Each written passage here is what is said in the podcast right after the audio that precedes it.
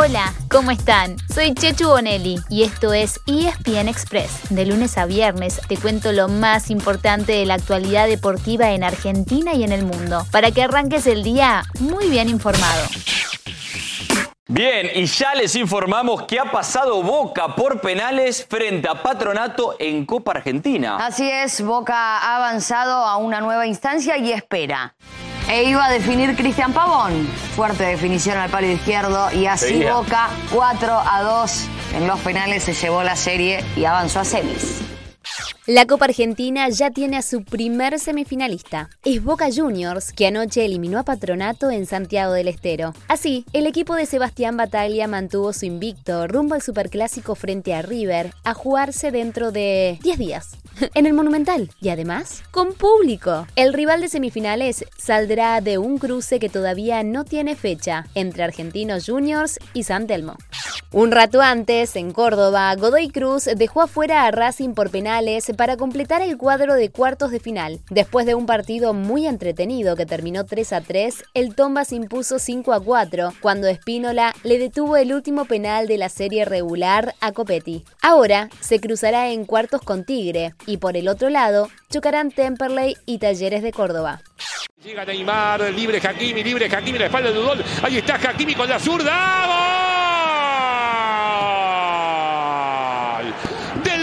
Saint-Germain. Otra vez el arco fue Neymar, la flecha fue Hakimi.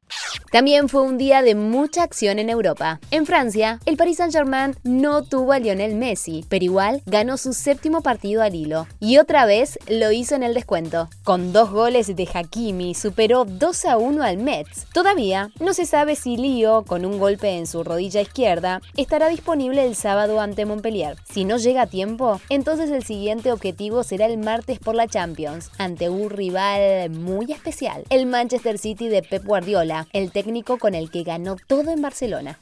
En España, el Real Madrid recuperó la punta aplastando 6 a 1 al Mallorca. Hubo goles argentinos de parte de Papu Gómez y de Montiel para la victoria 3 a 1 del Sevilla sobre el Valencia. Y hoy, a las 5 de la tarde, el Barcelona visita al Cádiz con su técnico Ronald Koeman en la cuerda floja.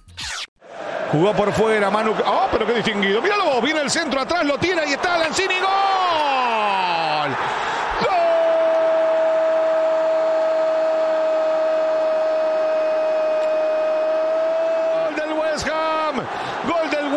Manu Lanzini aprovechó la ocasión que tuvo un martillazo de los Hammers en Old Trafford.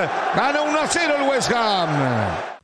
Ya que estamos con goles argentinos, ayer hubo uno decisivo. Fue el que marcó Lanzini para el 1 0 con el que el West Ham dejó afuera de la Copa de la Liga al Manchester United, en el que no estuvieron ni Cristiano Ronaldo ni Pogba. También pasaron de ronda Arsenal, Chelsea y Tottenham, aunque estos dos últimos tuvieron que llegar a los penales. Por último, en Italia, la Juventus ganó su primer partido en lo que va de la Serie A, un sufrido 3 a 2 ante el Spezia, mientras que el Milan derrotó 2 a 0 al Venecia y alcanzó al Inter en la punta. Pero hoy, a las 13.30, juega el Napoli y con una victoria frente a la Sampdoria, volverá a ser el único puntero. También hubo acción en Sudamérica con la ida de semifinales de las dos copas. En la Libertadores, Flamengo le ganó en Río a Barcelona de Ecuador. El martes, en la otra semi, Palmeiras y Atlético Mineiro habían empatado sin goles. Por la Sudamericana, hubo victoria del Bragantino brasileño 2 a 0 ante Libertad, que definen la semana que viene en Asunción. Y hoy, a las 21.30, Peñarol recibe en Montevideo al Atlético Paranaense. Pasamos al rugby, ya que hoy por la mañana Mario Ledesma dará el equipo de los Pumas para enfrentar a los Wallabies en Australia. La del sábado a la madrugada será una doble jornada espectacular, ya que en primer turno chocarán los All Blacks y los Springboks. Y a poner los despertadores, y a madrugar, o a seguir de largo. Ustedes eligen.